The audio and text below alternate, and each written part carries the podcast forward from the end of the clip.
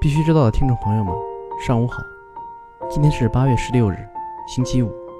欢迎收听由区块链行情咨询 APP 蜜蜂茶提供数据支持的《必须知道》。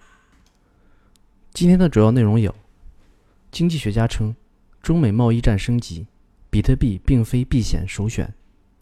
Bitwise 首席执行官认为，对比特币 ETF 前景乐观，因为 SEC 的担忧基本得到了解决。OK 公链测试网已推出。火币李林回应病危谣言。赵长鹏称，币安将在未来两个月内推出美国分部。挪威航空将推出加密货币交易所。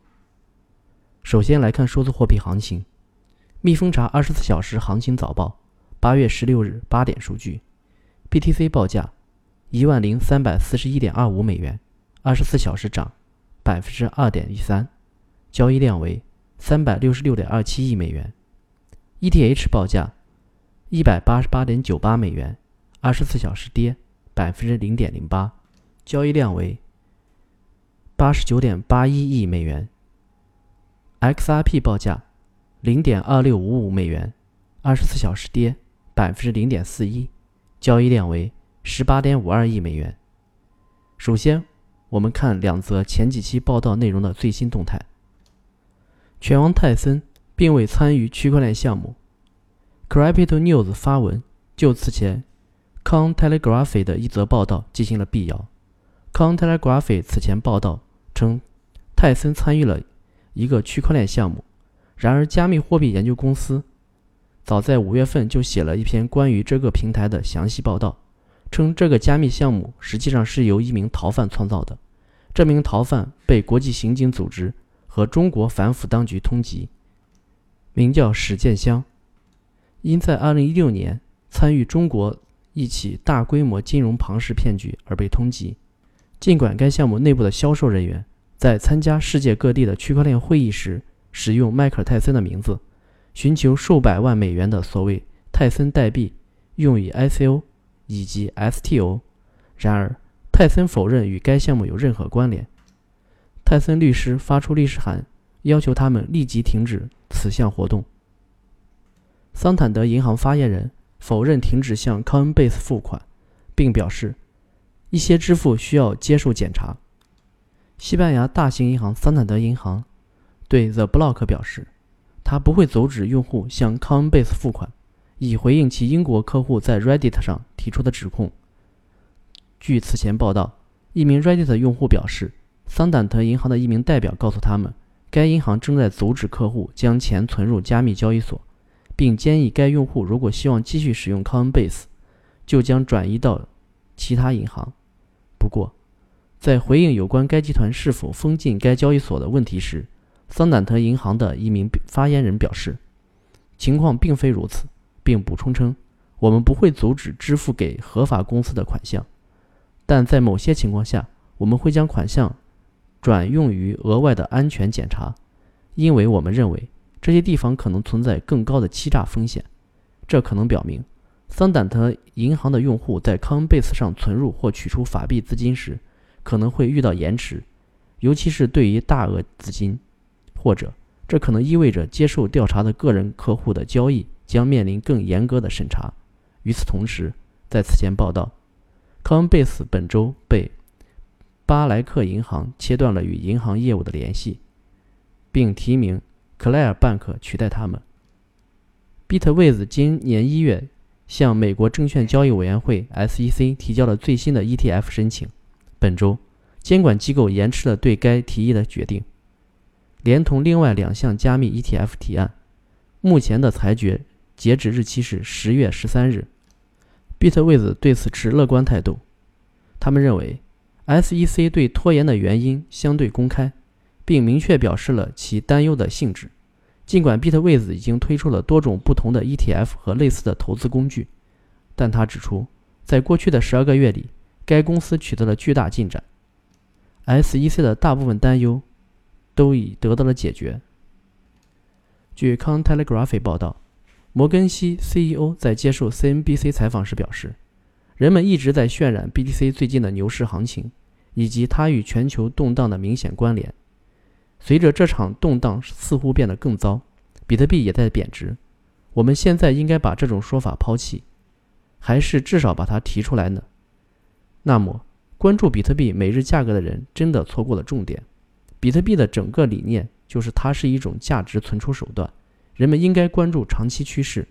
他建议将其所作为传统金融市场的一种平衡作用，将净资产的百分之一、百分之二、百分之三、百分之五投入到这项资产中作为对冲，以防范我们在法币市场和股票市场中看到的所有问题。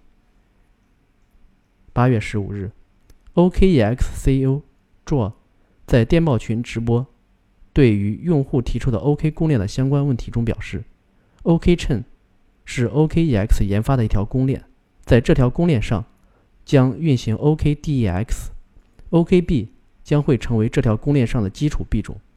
目前已经在进行测试网的测试，我们希望性能得到一个标志性等级以后再向市场推出。有社群在昨日传出火币交易所创始人李林病重，甚至即将去世的消息。谣传人还称李林的情况或将引起币价大幅震荡。随后，李林在朋友圈回应此谣言：无论是基于做空的目的也好，或者是竞争的目的也好，还是需要最起码的底线。他还表示，关心他身体情况的可以一起参加火币沙漠头部行动。赵长鹏最近在采访中表示，币安将在未来两个月内推出美国分部。BB 称，EOS、VS 已经有重大进展，Block 点 One 会在适当的时机参与社区治理。据金融界消息，挪威航空公司正推出自己的加密货币交易所——挪威航空区块链交易所 （NBX）。挪威航空公司是欧洲第三大航空公司。此前，挪威航空公司曾宣布将推出比特币兑换服务。挪威航空公司的客户还可以使用比特币购买机票，通过交易赚取积分，积分用于获得乘机折扣和其他福利。NBX 的高管向媒体表示，加密货币业务可能很快就会超过机票销售。挪威航空的合作伙伴、主要供应商对使用 USDC 支付方式回应是积极的。挪威航空公司的目标是今年第四季度时，允许客户使用加密货币购买机票。公司将把这些加密货币转换成挪威克朗，或者使用 USDC 制作财务报表。挪威航空还认为，使用加密货币的支付方式可以绕过银行，为公司削减巨额成本，同时提供了增强资金流动性的机会。康恩贝斯以五千五百万美元收购 XAPO 的托管业务。波场创始人孙宇晨昨日在推特上做出承诺：第一目标是让 TRX 回到市值排名前十，BTT 市值排名回到前三十。但从该推文收到的回复来看，社区对此并不买账，并指出孙宇晨总是言之凿凿，但除此之外并没有付诸行动。据 CMC 数据显示，TRX 市值目前排列第十四位，BTT 位列第四十六位。区块链产业方面，北京将重点推动区块链等新技术、新产品、新模式应用。阿里巴巴在美国申请名为“区块链系统跨链交互域名管理方案”的专利。招商银行原行长马卫华称。前海需要通过区块链等来促进其转型和升级。根据雅虎财经八月十五日报道，大约两千五百万美国人正考虑在未来十二个月内购买加密货币。IBM 首席营销官称，使用区块链提高在线广告效率的试点取得了很好的初步成果。安全方面，双子座交易所安全工程师表示。在几个网站上使用相同的密码是大多数安全漏洞的根本原因。克服密码安全漏洞的唯一方法是使用密码管理器。据澎湃新闻报道，江苏省盐城市盐都区人民检察院在人民检察院信息公开网公布了被告人付某某、江某某非法集资一案的起诉书。